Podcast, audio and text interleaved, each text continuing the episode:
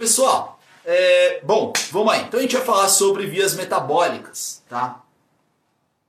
A gente vai falar sobre metabolismo, tá? E a gente tem que saber que o metabolismo, basicamente, ele é composto tanto por anabolismo quanto por catabolismo. O que seria o anabolismo? O anabolismo, basicamente, imagina que eu pego pequenas moléculas, junto essas pequenas moléculas e faço uma, maior, uma molécula maior. Isso é o anabolismo. Quando que eu vou anabolizar? Quando tiver energia disponível, energia o suficiente lá para minha célula, tá? Catabolismo. O que, que é o catabolismo? O catabolismo é o contrário. Eu vou pegar grandes moléculas e vou destruir essas grandes moléculas justamente para que eu possa obter energia. Então vamos lá. O metabolismo é composto por anabolismo e catabolismo. De maneira que o anabolismo pego pequenas moléculas, junto elas para obter uma molécula maior. Quando que eu vou anabolizar? Quando eu tiver energia disponível, tá? Quando eu tiver energia disponível. O que, que vai ser o catabolismo? Vai ser ao contrário. O catabolismo, eu vou pegar grandes moléculas, vou quebrar essas grandes moléculas e vou obter moléculas menores. Quando que eu vou catabolizar? Quando eu precisar de energia, quando eu estiver precisando de energia, eu vou catabolizar. E isso nos remete a um outro conceito. O que, que é a energia que eu falei para vocês? O que é a tal da energia? Para a nossa célula, energia ela vai estar na forma de ATP. O que é ATP? Adenosina trifosfato. Tá? O ATP ele tem lá uma base nitrogenada de adenina, tem uma pentose que é um açúcar, lembra? Termina com ose, sempre vai ser açúcar. Tem uma pentose, que nesse caso vai ser a ribose, formando a parte da adenosina e tem três fosfatinhos juntinhos together, uns, uns ligados aos outros. Como vocês bem sabem, vamos desenhar no bagulho que a gente gosta de desenhar.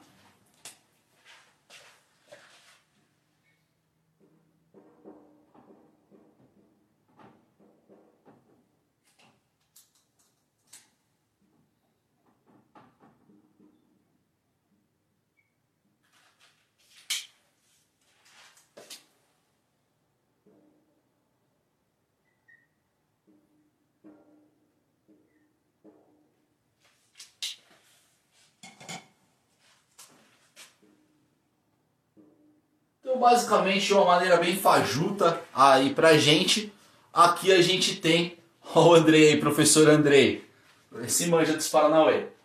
Como a gente bem sabe, a gente tem aqui o tal do ATP. Então nós temos uma base nitrogenada, um açúcar e os três fosfatinhos ali juntinhos together. Qual que é o erro que o, que o pessoal comete quando vai falar de ATP? Fala assim, ah, o que fornece energia para a célula é o ATP. Aí você pergunta, por quê? Aí o aluno fala, porque tem fosfato, é o fosfato que fornece energia. Parabéns, está errado. Não. O que fornece a energia para as nossas células são as ligações que ocorrem entre os fosfatos. Então, de novo, o que fornece a energia para a nossa célula? São as ligações que ocorrem entre os fosfatos. Então aqui, pessoal, vamos dar uma olhada aqui. Eu tenho a base nitrogenada, que é a adenina. Eu tenho um açúcar, que é a ribose, tudo bem? Está ao contrário para vocês? Está aparecendo ao contrário?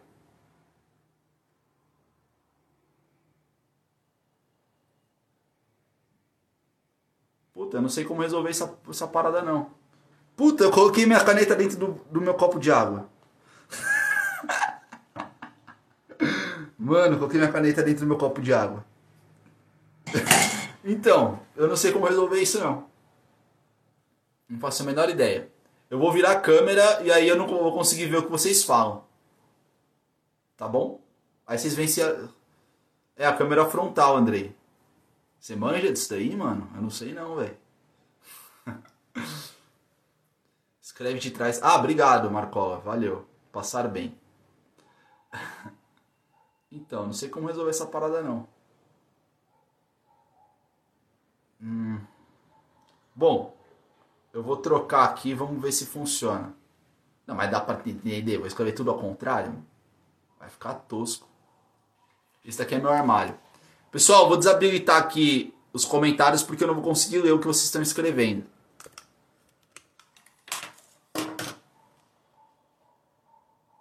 Vão se catar antes que eu me esqueça.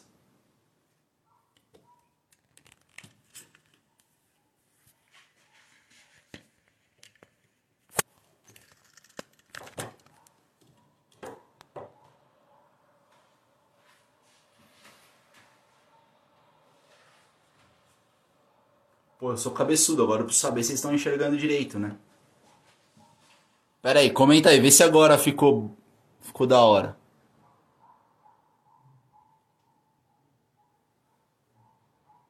Agora tá certo?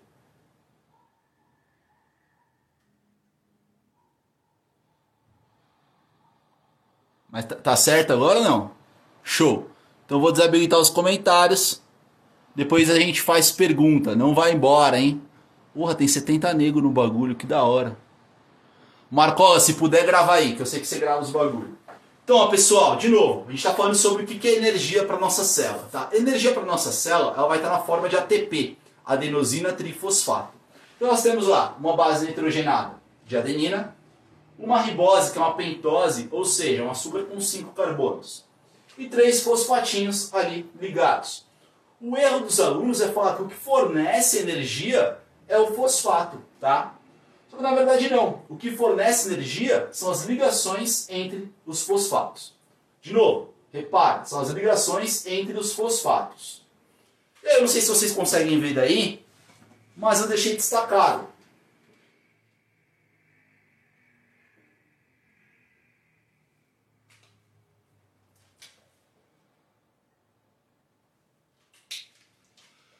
Aqui eu tenho uma ligação entre fosfato? Tem. Fornece energia? Fornece energia. Aqui eu tenho uma ligação entre fosfato? Tem. Fornece energia? Fornece energia. Aqui eu tenho uma ligação entre os fosfatos? Não. Eu tenho uma ligação entre um fosfato e uma ribose. Tá? Então, de novo, aonde que eu vou obter energia? Nas ligações entre os fosfatos. Tá? De maneira que as células, quando elas quebram o tal do ATP, o que pode acontecer? A gente vem aqui ó, e quebra essa ligação aqui. Aí eu vou obter adenosina 1, 2, adenosina difosfato. E ficou sobrando um carinha ali. Eu vou chamar ele de fosfato inorgânico. Vou colocar um I minúsculo, tá? Fosfato inorgânico. O que eu posso fazer com ATP? Ao invés de quebrar ele nessa última ligação, eu posso quebrar nessa outra ligação aqui. Eu posso quebrar aqui o ATP. E aí, nesse caso, quebrei aqui, eu vou ter adenosina, só um fosfato, adenosina monofosfato. Esses dois caras ficaram juntos, together. Nós vamos chamar eles de PPI ou pirofosfato, tá? Então, de novo, pessoal, o que, que é energia para minha célula? A energia para minha célula vai ser o ATP. E quem fornece, quem que realmente consegue fornecer a energia lá? São as ligações que ocorrem entre os fosfatos. Anota aí. Bom, se eu falar muito rápido e você se perder, problema seu. Tô brincando. se você se perder, eu vou tentar deixar salvo no IGTV. Lembrando que a live do Instagram é só durante uma hora. Eu vou tentar contemplar tudo aí. Se cair os Paranauê aí, é, eu começo outra live de novo e a gente continua. Vocês estão me vendo aí? Então, show. Pessoal, o que mais que eu falo aqui? Ah, e como que está essa energia entre os fosfatos? Na verdade, enquanto essa ligação entre os fosfatos ela está ocorrendo, como no caso aqui que eu deixei para vocês, do ATP, quando essa ligação entre os fosfatos estiver ocorrendo, nós vamos falar que nós temos energia potencial. À medida que eu quebro essa ligação aqui, ó, essa energia potencial ela se transforma em energia cinética, ou seja, energia de movimento. A maioria de vocês conhece o Tintulim. Vocês estão filmando o Tintulim, estão vendo o Tintulim, todo mundo vendo o Tintulim. A maioria de vocês conhece, conhece o Tintulim. Eu estou segurando o Tintulim nesse momento, tá? O que acontece? O Tintulim, se eu soltar ele, o que vai acontecer com ele? Ele vai cair.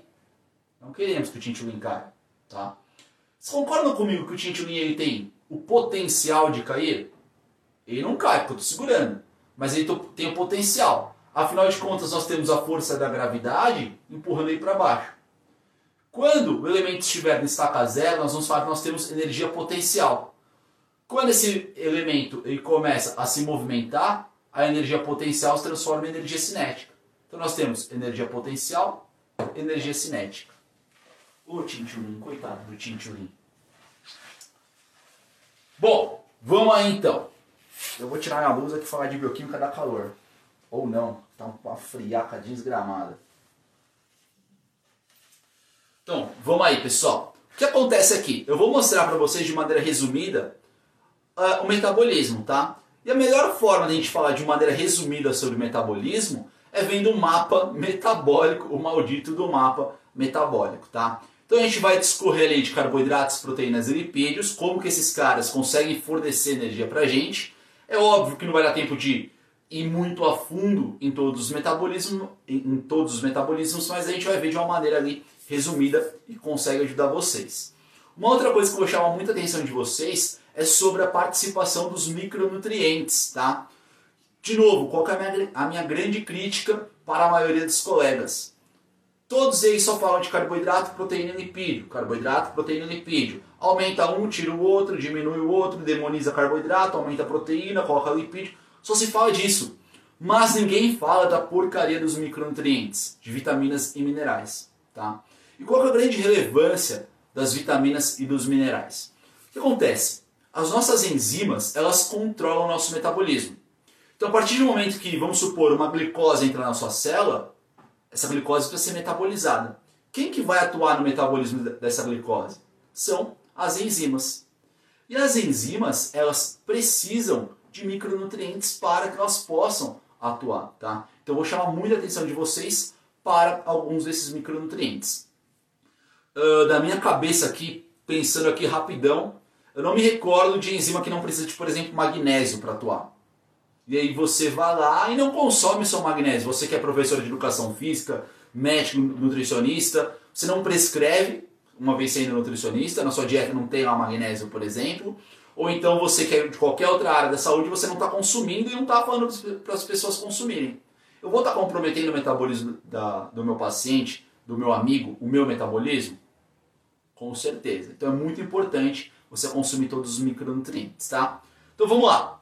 Pessoal, para começar, vamos falar sobre a glicose. Mano, eu tô muito chique com essa luz aqui, velho. Eu tô, mano, eu tô voando. Quantos negros tem aí na sala? 80 pessoas, show! Vamos falar, começar a falar sobre a glicose. Jefferson, mas por que, que a, gente, a gente fala desse monossacarídeo? A gente sempre fala desse monossacarídeo. Tá? Se a gente for ver os monossacarídeos que nós conseguimos obter é, através da nossa alimentação, galactose, frutose e glicose, tá? De maneira que a galactose e a frutose elas vão ser incorporadas no metabolismo da glicose. Então a gente costuma estudar mais a fundo o metabolismo da glicose, tá? Pessoal, a glicose, você acabou de se alimentar. Eu sei que, sei lá, o professor Andrei está assistindo aí a gente, Marcola, uh, sei lá quem mais está assistindo aí a gente. Vocês, vocês acabaram de se alimentar. Você comeu. O que acontece com a sua glicemia? Ela aumenta ou diminui? Aumenta. Sua glicemia aumenta. Nesse momento, é, na verdade, o que significa glicemia? Glicemia significa disponibilidade da glicose plasmática ali. Se eu tenho glicose no meu sangue, tá? Nesse momento que a minha glicemia ela aumenta, o meu pâncreas detecta isso através do que nós chamamos de feedback humoral. Em fisiologia, humor para a gente são os líquidos corporais. A partir do momento que eu tenho uma variação de um líquido corporal, essa minha glândula consegue perceber essa variação. Tá? Nós chamamos, isso de feedback humoral. O pâncreas detecta essa variação, fala, mano, tem glicose no bagulho. Ele detecta. E nesse momento as suas células beta-pancreáticas começam a trabalhar liberando insulina. Liberando insulina, tá? A insulina ela vai se ligar nos receptores tirosina quinase, a gente vai ter várias proteínas se comunicando dentro das células, até ativar um cara chamado NUT4, transportador de glicose 4. Tá? Esse transportador de glicose se desloca para a periferia da célula, para a membrana da célula e transporta a glicose, expõe uma vesícula que expõe os transportadores e aí você consegue transportar glicose para dentro da célula, tá? Tipo, GLUT4, transportador de glicose. O que será que ele faz? Opção A, toca violão. Opção B, anda de caiaque. Opção C, arremessa o tintulim. Opção D, transporta glicose. Eu acho que ele transporta glicose. Legal. GUT4 transporta glicose. Onde que eu vou encontrar GUT4? Tecido adiposo, no pneuzinho, nessa jiboia que fica enrolada aqui no nosso tronco. Parece que pulou numa boia de piscina e ficou presa. E também no músculo estriado esquelético. Tá? Lembrando que essa captação de glicose ela não ocorre só pelo GUT4. A gente tem vários outros tipos de GUT, como por exemplo o GUT1. Nós vamos ter em praticamente todos os tecidos. Tá? Mas o GUT4 ele precisa dessa insulina ali para que ele possa atuar. Uh, fato importante, a insulina obviamente ela não entra na célula a gente fala que a, a insulina ela atua como um facilitador para a captação de glicose. Tá? É um facilitador para captação de glicose. Você que está assistindo aí, eu posso ser um facilitador para você passar de ano. Você sabe que eu não vou ser. Tô brincando. Eu posso ser um facilitador. O que significa isso? Que eu posso ajudar você ali, certo? É isso que a gente entende pelo termo fa facilitador.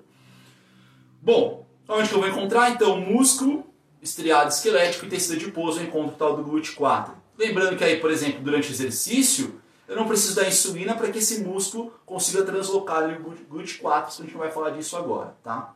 O que acontece? Vamos supor que tudo isso aconteceu, todo mundo aí, vocês comeram, sua glicemia subiu, a sua insulina foi liberada, Transportamos a glicose para dentro da célula, lindo, maravilha. Essa glicose já está lá dentro da nossa célula.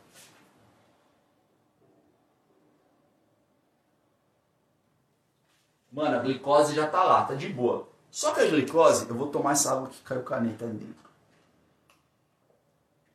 A glicose está lá dentro da sua célula. Deixa eu ver se vocês conseguem ver aí.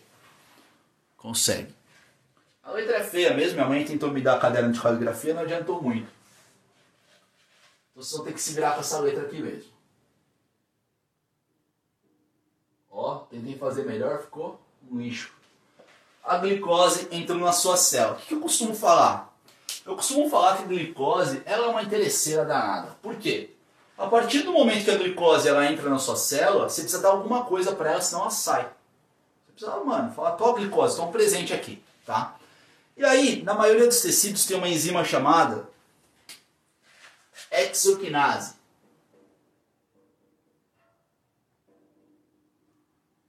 No fígado, essa enzima vai chamar glicoquinase.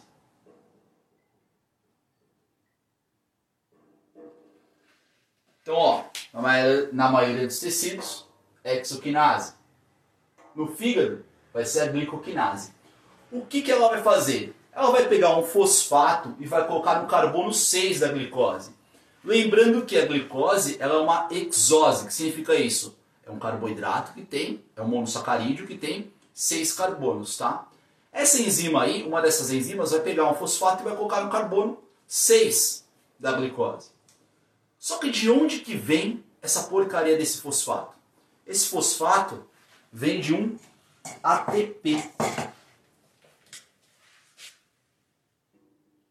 Então nós temos lá um ATP adenosina trifosfato. Eu vou lá e tiro, tiro um fosfato. Elas se transformam em adenosina difosfato. O ATP se transforma em ADP. Show. Essa glicose ganhou um fosfato no carbono 6. Ela passará então a se chamar glicose 6-fosfato.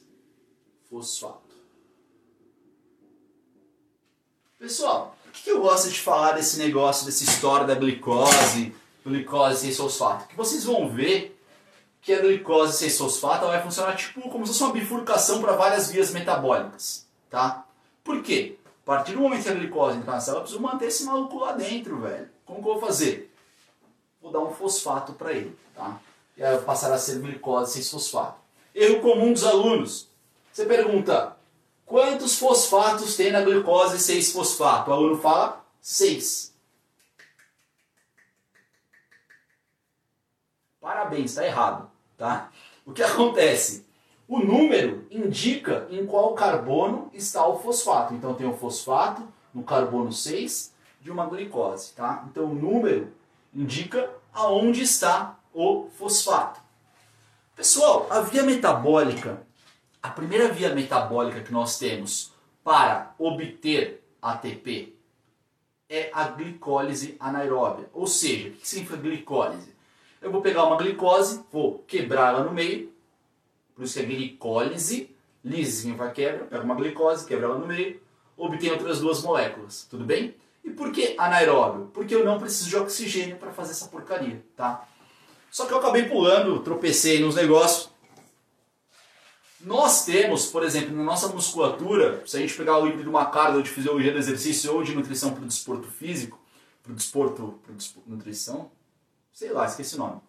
o livro do Macardo, se você pegar o livro do Macardo e for ler, ele fala que a nossa musculatura, nosso músculo estriado esquelético, ele tem uma proporção de 500 para 1 entre ATP e ADP. O que, o, que, o que isso significa?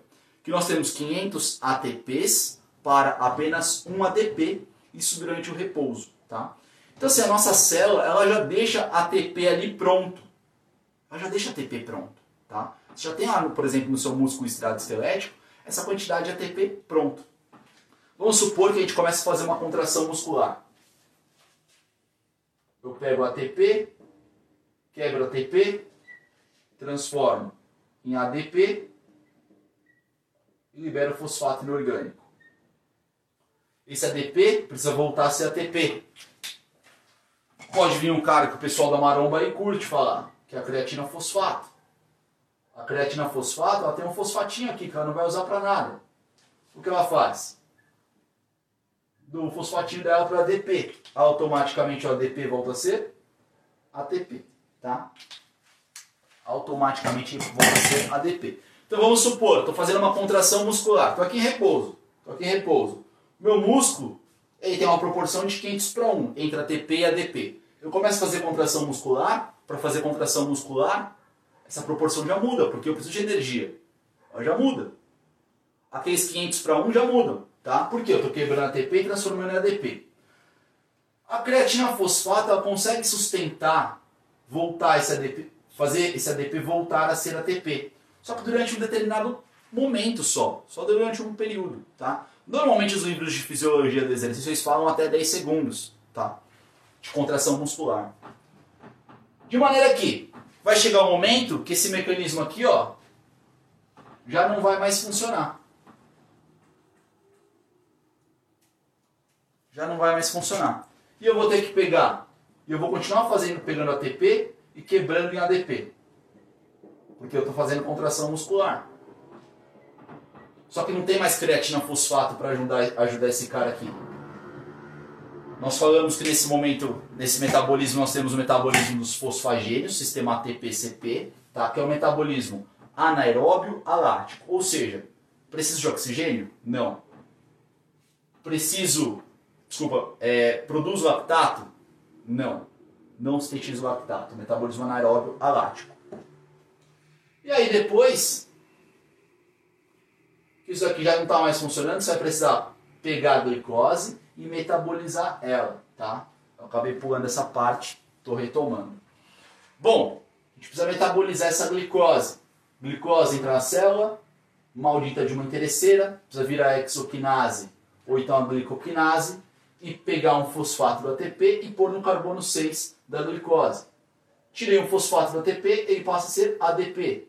Esse fosfatinho põe no carbono 6, automaticamente a glicose passará a ser glicose 6-fosfato. Esse metabolismo, que é o metabolismo da glicólise anaeróbia,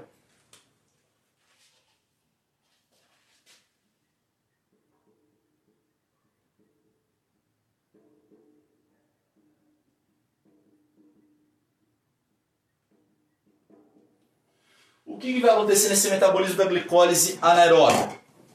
Eu vou pegar uma glicose, vou pegar uma glicose que tem ali seis carbonos, vou quebrá-la no meio. Pá, quebrei ela no meio. Vou obter outras duas moléculas, tá? Quem são essas duas moléculas? Responde aí para vocês.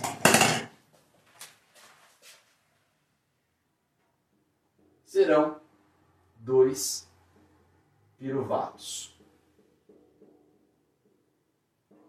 Serão dois piruvatos. Tá? A glicólise anaeróbica ela consiste em 10 reações, tá? E aí, a gente gastou aqui ATP lá em cima. Você fala, Jefferson, mas espera aí, você acabou de me falar que tem aqui metabolismo lá dos fosfogênios, que acabou o ATP, CP ali, não está mais funcionando o negócio. Eu quero obter mais ATP, só que aqui você me fez gastar mais ATP. Aí vem o primo rico do bagulho, né? Você não, você não gastou, você investiu, tá? Por quê? O que vai acontecer aqui é que nós investimos 2 ATPs para no final obtermos 4 ATPs. Então, ó, você gasta 2 agora e lá na frente você vai ganhar 4 ATPs. Qual que é o seu saldo final? O seu saldo final será de 2 ATPs. Você vai conseguir obter 2 ATPs. Então, ao longo da glicólise anaeróbia, nós vamos gastar 2 ATPs.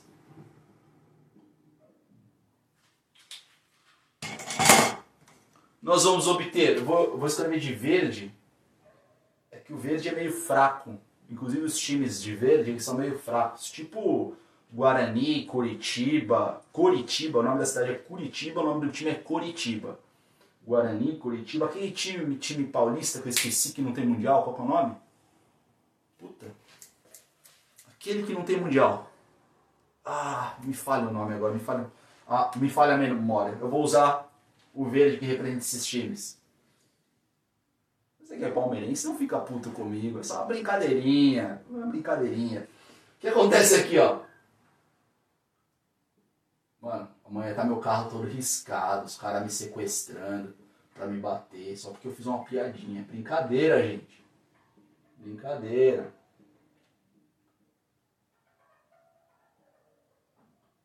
Pessoal, ao longo da glicólise anaeróbia, Vou gastar 2 ATPs, vou obter 4 ATPs. Qual que é meu saldo final? Meu saldo final é de 2 ATPs. O que acontece aqui? E aí eu vou chamar a atenção de você da área da saúde que não está nem aí. Eu esqueci de pôr a lanterna, não sei se fica melhor ou pior. Sei lá, mano, vai ficar sem lanterna. Já tô até agora sem lanterna. Uh, vou puxar sua orelha de você da área da saúde que não está nem aí para vitaminas, por exemplo. Tá? O que acontece aqui, pessoal? Ao longo da glicólise anaeróbia, nós vamos trabalhar com coenzimas transportadoras de elétrons. Tá? Nós vamos entrar lá com 2. E eu vou pôr isso de que lado, mano? Por aqui, ó. 2 NAD mais. E sairemos com 2 NAD H mais H mais. O que acontece aqui com esses NAD H mais H, desculpa, com esse NAD mais? Esse cara, ele é derivado de vitamina do complexo B. Qual vitamina, Jefferson? Vitamina B3, a niacina. Ou seja, se você não está dando essa vitamina ali para o seu paciente, se você que é atleta não está consumindo, você que treina não está consumindo, você que é professor de educação física, não está consumindo. Você que é biólogo, biomédico, sei lá o que, que é você. Você que é engenheiro. Você que não é nada, tipo eu, que não é nada. Você não está consumindo essa vitamina aqui, você está comprometendo o seu metabolismo, tá? Então a vitamina B3, a niacina. O NAD mais é derivado dessa vitamina. Então, sim, tem que prestar atenção nesse tipo de vitamina ali na nossa alimentação e também quando a gente for prescrever alguma coisa, tá bom? Pessoal, o que, que vai acontecer aqui? O que, que vai acontecer aqui? A gente fez a glicólise anaeróbia, pegamos duas glicoses e quebramos ela no meio, obtivemos então dois piruvatos. Se a gente permanecer numa condição anaeróbia, anaeróbia, ou seja, sem o oxigênio, esses piruvatos eles vão ser fermentados, eles vão para a fermentação lática. E esses piruvatos serão convertidos em lactato.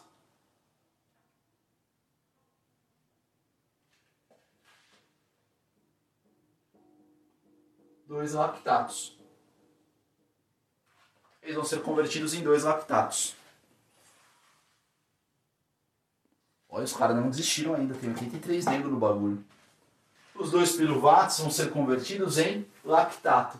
O que, que é interessante saber aqui? Que para que ocorra essa conversão aqui, Lembra que SNAD H que a gente ganhou? Ah, esse cara aqui vai fornecer ATP depois pra gente, tá? Esse NADH que a gente ganhou, a gente gasta fazendo esse caminho aqui, ó. A gente vai gastar ele, tá? Uma coisa que a gente vê por aí falando de ácido lático, não é ácido lático, é lactato, tá pessoal? A gente não vai ter ácido lático, a gente vai ter lactato. Isso é muito importante de saber. Então nós temos glicólise anaeróbia, fermentação lática. Esse é o metabolismo, para quem é da área da fisiologia do exercício, esse é o metabolismo anaeróbio lácteo, lático, ou seja, eu não preciso de oxigênio, eu produzo lactato, anaeróbio lático, tá? Só que aí vamos supor, ah, desculpa, e onde que ocorre isso na nossa célula? Esse metabolismo aqui vai ocorrer lá no citosol, no citoplasma, tá? Não vai ser dentro da mitocôndria. Só para a gente recordar. Gente tem que imaginar lá, assim como eu, vocês que estão assistindo aí, vocês têm órgãos, eu tenho órgãos também, e cada órgão nosso tem uma determinada função, as células possuem organelas. E cada organela tem uma determinada função, tá? Tem uma organela muito específica chamada de mitocôndria. A gente fala que ela é a usina de energia da nossa célula. Ou seja, a maior parte da energia que nós vamos conseguir obter dentro da nossa célula ocorre lá no interior da mitocôndria. Importante falar que esse metabolismo aqui não precisa, é, ele não precisa não, ele não ocorre na mitocôndria, tá? Ele ocorre no citoplasma, ocorre fora da mitocôndria. Isso confere algumas vantagens para esse metabolismo. Qual é a primeira grande vantagem? Obtenção de ATP rápido. Então assim, estou fazendo contração muscular, por exemplo, cara, preciso obter ATP ali rápido, uma quantidade rápida ali, para sustentar essa contração muscular, dependendo da intensidade do exercício que eu estou fazendo. Eu vou fazer esse metabolismo aqui. Então tenho uma energia, uma obtenção de maneira rápida. Qual que é a grande, grande desvantagem? O ATP que eu obtenho, ele é numa quantidade limitada. Eu obtenho só dois ATPs. Uma miséria, mano. Isso aqui não é nada. Eu obtenho só dois ATPs nessa porcaria. Então, vamos aí. Nossa, mano, só falei isso. Se dane, a gente abre outra live aí no bagulho. Tá? Então, ó, nós temos lá glicose, glicose, ela precisa ficar na sua célula. O que você faz? Você fosforila ela. A gente transforma, a gente gasta um ATP, vira ADP. Enzima que faz isso, exoquinase nos tecidos. No fígado a gente vai chamar de glicoquinase, tá? Uh, nós vamos ao longo, nós vamos fazer a glicólise anaeróbia, são 10 reações, tá? E nós vamos obter piruvatos. Esses dois piruvatos, eles permanecerem na condição anaeróbia, ou seja, sem a presença do oxigênio, serão convertidos em lactato. Saldo final, eu gasto 2 ATPs, aqui eu representei só um para vocês, tá? Depois a glicose 6-fosfato, ela vira frutose 6-fosfato, depois frutose 1 bis, é, 6 bisfosfato. E aí, enfim, nós gastamos 2 ATPs, obtemos um saldo de 4 ATPs, saldo final, 2 ATPs eu coloco no bolso, tá? A gente consegue obter esse cara também, NADH mais H+, que veio de quem? Do NAD+. Esse cara é derivado de qual vitamina do complexo B? Vitamina B3, tá? Então a gente tem que consumir a porcaria da vitamina B3, da niacina. Agora, uma outra condição. Uma condição que a gente tem a presença do oxigênio, tá? O que a gente vai fazer aqui? Então, esses dois piruvatos, nós vamos fazer a descarboxilação do piruvato. Pessoal, a glicose, ela tem seis carbonos. Ela tem seis carbonos, tá? Eu quebrei essa glicose no meio. Pá. Eu vou obter duas outras moléculas. Quantos carbonos vai ter cada molécula dessa? O cara pensando, pegando a calculadora, né? 6 dividido por 2 dá 3 cada piruvato vai ter três carbonos. Então, de novo, pega, pega o raciocínio do, do negócio. Glicose tem seis carbonos. A gente vai lá e quebra essa glicose no meio. Exatamente no meio a gente quebra ela. Nós obtemos outras duas moléculas, cada uma com três carbonos. Quem são essas duas moléculas? São os piruvatos. Tá? E agora a gente vai fazer a descarboxilação do piruvato. Tá? Ela vai ocorrer quando a gente tiver ali oferta de oxigênio. O que você entende por descarboxilação? eu vou colocar carbono ou eu vou tirar carbono? Descarboxilação. Não é um gênio, você não precisa ser um gênio para saber que você vai tirar carbono, é descarboxilação. Então tem lá três carbonos, eu vou tiro um. Eu vou obter uma molécula com apenas dois carbonos, tá? Quem faz essa descarboxilação do piruvato é um complexo enzimático formado por três enzimas. Vou chamar elas pelo apelido delas. enzima E1, E2 e E3. Então, de novo, a gente vai fazer a descarboxilação do piruvato. O que é isso? Eu vou tirar carbono. Vou tirar carbono, tá? E nós vamos obter uma molécula com apenas dois carbonos. Quem vai fazer isso é o que nós chamamos de complexo piruvato desidrogenase, formado por três enzimas. O apelido delas, E1, E2 e E3. Eu vou pôr aqui para vocês. Então a gente vai pegar esses dois piruvatos. Eu vou manter a mesma cor de caneta.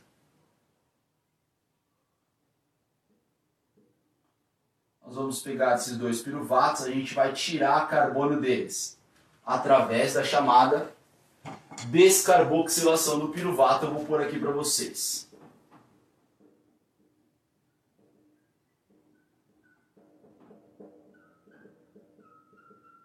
Descarboxilação do piruvato.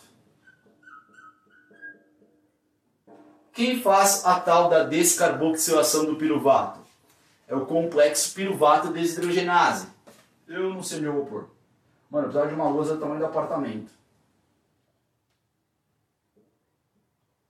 Complexo. Piruvato. Desidrogenase.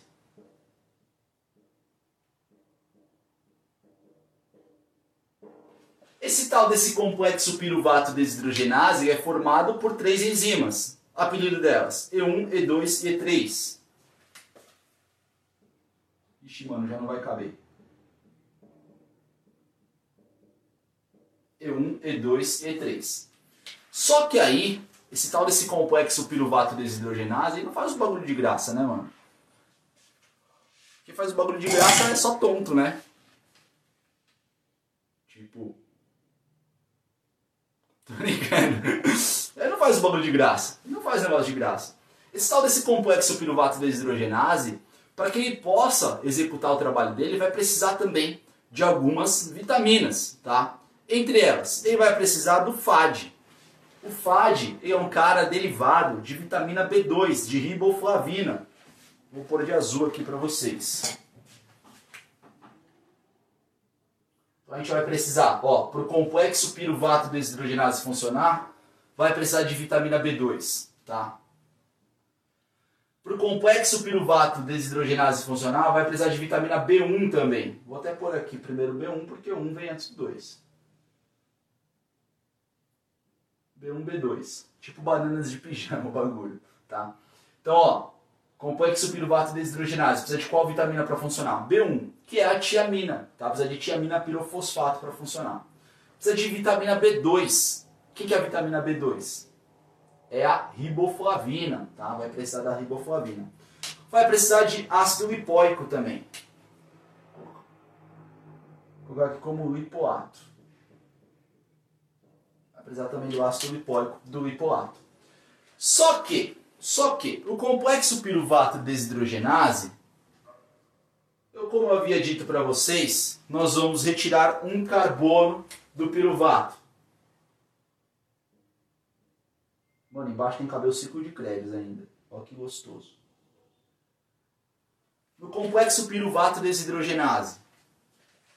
Complexo piruvato desidrogenase. Precisa dessas vitaminas, tá? Eu falei para vocês que a gente vai pegar o piruvato nós vamos tirar um carbono desse cara, tá? Esse carbono, então nós temos lá o piruvato com três carbonos, a gente pega e tira um.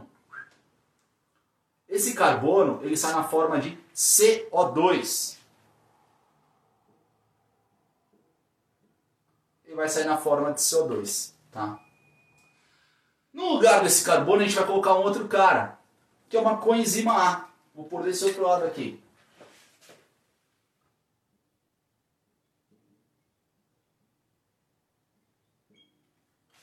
E a coenzima A, ela é derivada de vitamina do complexo B, vitamina B5, ácido pantotênico. Acho que se pá, não sei. Não, sou, não sei, não manjo muito dos Paranauê, não sou muito inteligente, mas olha aí. Eu acho que se pá, se pá, talvez a gente precisa de vitamina no bagulho. Eu só acho, né? que é meio importante assim vitaminas, né? Só acho que é meio importante. Então, ó, de novo, vamos fazer a descarboxilação do piruvato. Vamos tirar um carbono do piruvato, vai sair na forma de CO2, tá? Quem vai fazer isso? Complexo piruvato desidrogenase, formado por três enzimas, E1, E2 e E3. Elas não fazem nada de graça. Quem vive de amor? Quem vive de amor é dono de motel. Quem vive de amor é dono de motel. A enzima E1, E2 e E3, elas cobram fazer esse, esse Paranauê. Elas precisam de alguma coisa para fazer. Vai precisar do quê? Tiamina. Nós vamos precisar, parece receita né, da Ana, Ana Maria Brava. Nós vamos precisar de tiamina, pirofosfato, vitamina B1. Nós vamos precisar de riboflavina, vitamina B2. E o hipoato, que é o ácido lipoico, tá? Pessoal, ah, quem está me assistindo aí que é da graduação, muitas vezes eu não falo de todas essas vitaminas para vocês, tá? Porque justamente demanda mais tempo para estudar sobre elas e coisas do tipo. Uh, ah, para fazer a tal da descarboxilação do piruvato, a gente vai precisar de coenzima A, tá? E a coenzima A é derivada do, do, da vitamina B5, o ácido pantotênico. A gente vai colocar essa coenzima A lá.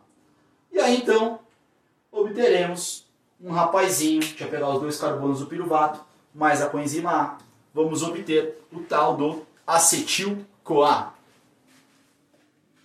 Eu vou pôr dois porque nós temos dois piruvatos, ou seja, Vou precisar do complexo piruvato desidrogenase trabalhando duas vezes. Precisar dessas vitaminas sempre duas vezes. Eu vou obter 2 acetil CoA. Eu vou obter 2 acetil CoA. Lembrando, isso aí está ocorrendo na mitocôndria, tá? Esses paranauê aí estão ocorrendo na mitocôndria. que, que nós vimos? Glicólise anaeróbia. Glicose, quebramos ela, obtemos então dois piruvatos, gastamos é, 2 NAD para obter 2 NAD H mais H mais, derivado de vitamina B3. Nós vamos obter também é, dois ATPs como saldo final. Piruvato obtido ele pode ser convertido em lactato ou ele pode sofrer ali a descarboxilação do piruvato. Para isso, nós vamos precisar, opa, nós vamos precisar é, retirar um carbono, tá? Na descarboxilação do piruvato, vamos obter acetil-CoA. No lugar de um carbono, a gente coloca uma coenzima A, tá? Quem faz isso? Complexo piruvato desidrogenase. Precisa de vitamina B1, B2 e B3. E uma coisa que eu tinha esquecido aqui, por isso que eu falei um opa ali. Aqui nós também vamos com... Eu tinha deixado esse espaço para isso, ó, mano. Vacilei. Organização de lousa, nota zero. 2 NAD para eles se transformarem em 2 NAD H mais H. Ó, ficou ótimo, ficou muito bom, Jefferson. Está de parabéns. Deixa eu organizar minha luz aqui. A live é minha. Eu quero, eu quero organizar o bagulho. Pode ser que eu fique aqui sozinho até meia-noite. Eu quero organizar o negócio. Fazer o bagulho direito. Complexo piruvato desidrogenase.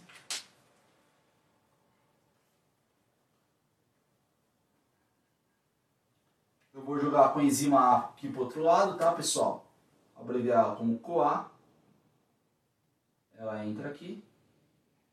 Ó, ficou ótimo. Tá muito bom, Jefferson. Parabéns.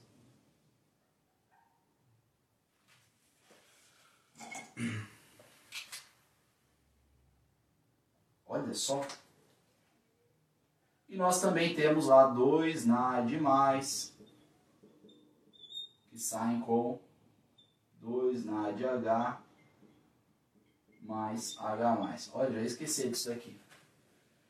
Vitamina B5 é derivada. Oh, desculpa, já dei a resposta. Coenzima A é derivado do quê? Vitamina B5, tá? Pessoal, o que, que vai acontecer agora?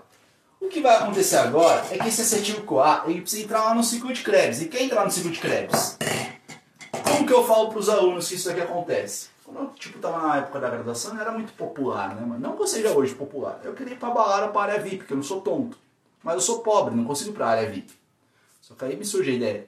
Você não precisa ser rico, nem ser popular. Você precisa ter um amigo que é tudo isso. Que é rico e é popular. Aí pega e joga a pulseirinha da área VIP para você. Quem nunca passou por isso, né? O cara joga a pulseirinha da área VIP para você. Veja, se esse meu amigo eu conseguiria entrar na área VIP, não, só consegui entrar por conta dele. O acetil-CoA, o que, que acontece com o acetil-CoA? O acetil-CoA não consegue entrar no ciclo de crédito sozinho. Ele precisa se encontrar com um cara lá dentro, tá? Quem que é esse cara? Esse cara é o oxaloacetato. Deus do céu. É o oxaloacetato.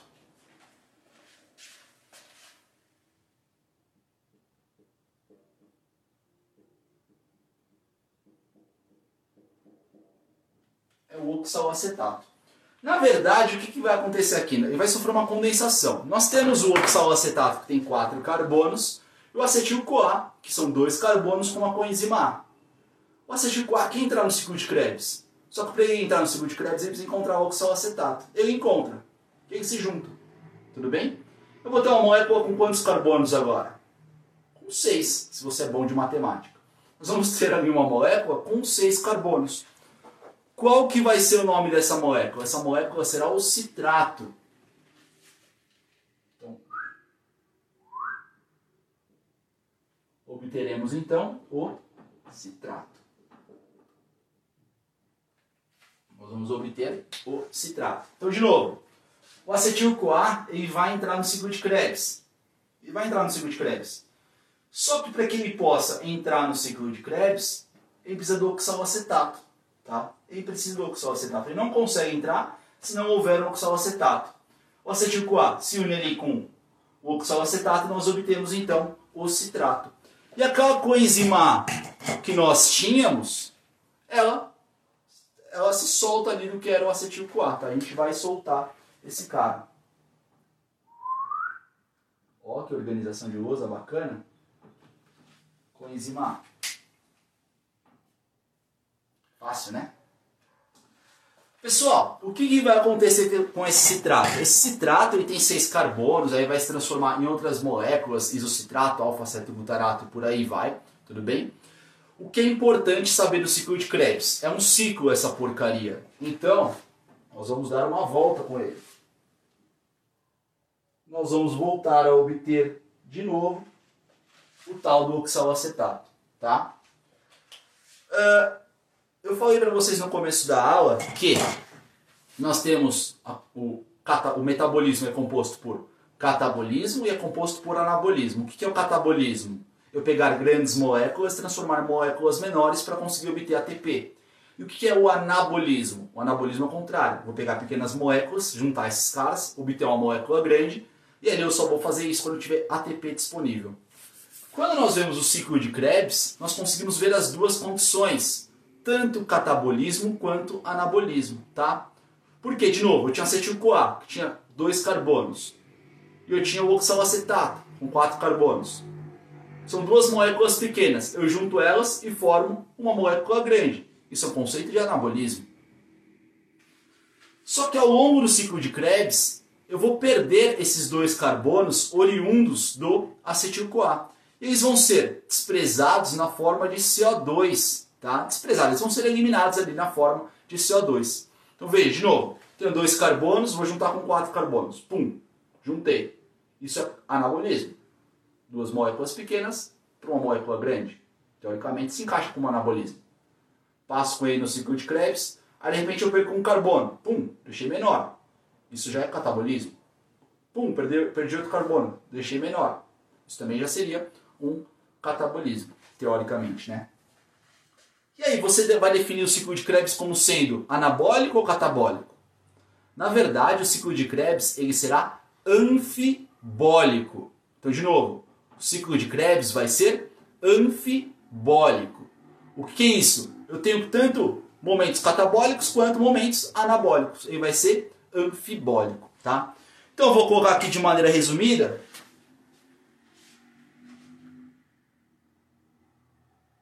CO2 CO2. Deixa eu ver se vocês conseguem enxergar ali. Consegue. CO2, CO2. Vou pôr um pouquinho pro lado. Quer dizer, pelo menos eu acho que consegue, né?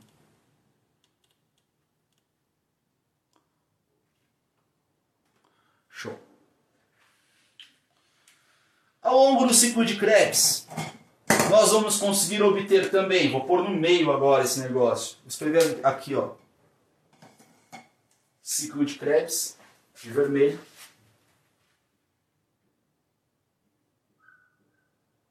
ciclo de Krebs de vermelho. Ao longo do ciclo de Krebs, vamos conseguir obter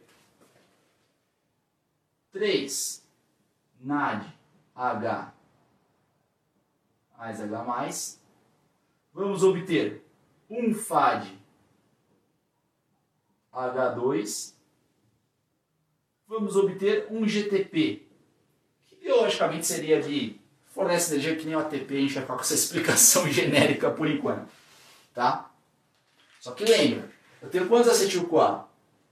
Tenho dois. Ou seja, eu consigo fazer esse caminho quantas vezes? Duas vezes. Então eu vou obter, na verdade, 6 NADH mais H+, 2 FADH2, 2 GTP. Vou liberar 2 CO2 aqui e 2 CO2 aqui. Tá? Então, de novo, cada volta do ciclo de Krebs fornece essa quantidade. Cada volta. Eu vou dar duas voltas. Tudo bem? Mas Jefferson, qual que tudo bem? O cara falando, mano do céu, velho do céu, sou mais assistir o sertanejo pelas lives no Instagram. Puta merda. Tô em live, posso falar palavrão mesmo, que se dane. Olha, os caras não desistem mesmo, tem 82 maluco aí. Pessoal, o que acontece aqui? Ah, eu vou falar isso daqui, isso daqui, aí depois eu vou começar outra live, porque eu acho que vai reiniciar esse bagulho aí, né, mano? Pessoal, o que, que acontece aqui, ó?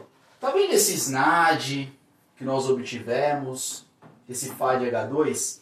Esses caras, eles não são ATPs, não são energia, tá? Mas eles conseguem fornecer energia pra gente na cadeia respiratória tá? lá na mitocôndria, na, via de, é, na cadeia de transporte de elétrons, tudo bem? Então esses caras, eles conseguem fornecer ATP pra gente. Quem, Jefferson?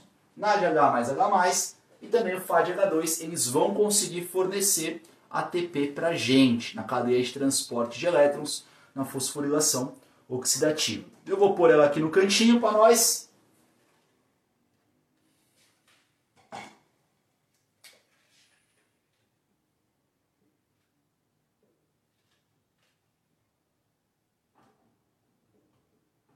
de vermelho.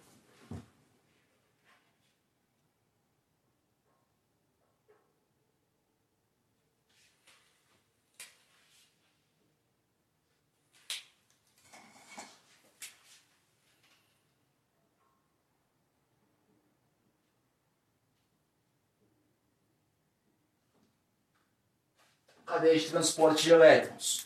Como que vai funcionar esses Paranauê? A gente não vai ver isso agora aqui, mano eu demoro uma aula de 4 horas, 3 horas para falar sobre isso, né? Não vai dar para falar isso em 3 minutos.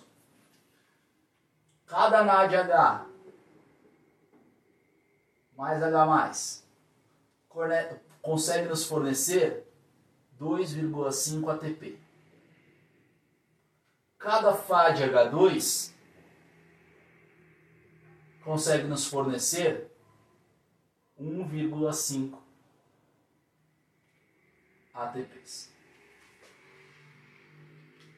Então cada NADH fornece 2,5 e cada FADH2 fornece 1,5, tá bom? Pessoal, eu vou encerrar essa live e vou começar outra porque eu acho que vai dar uma hora disso daí vai parar o bagulho aí, tá bom?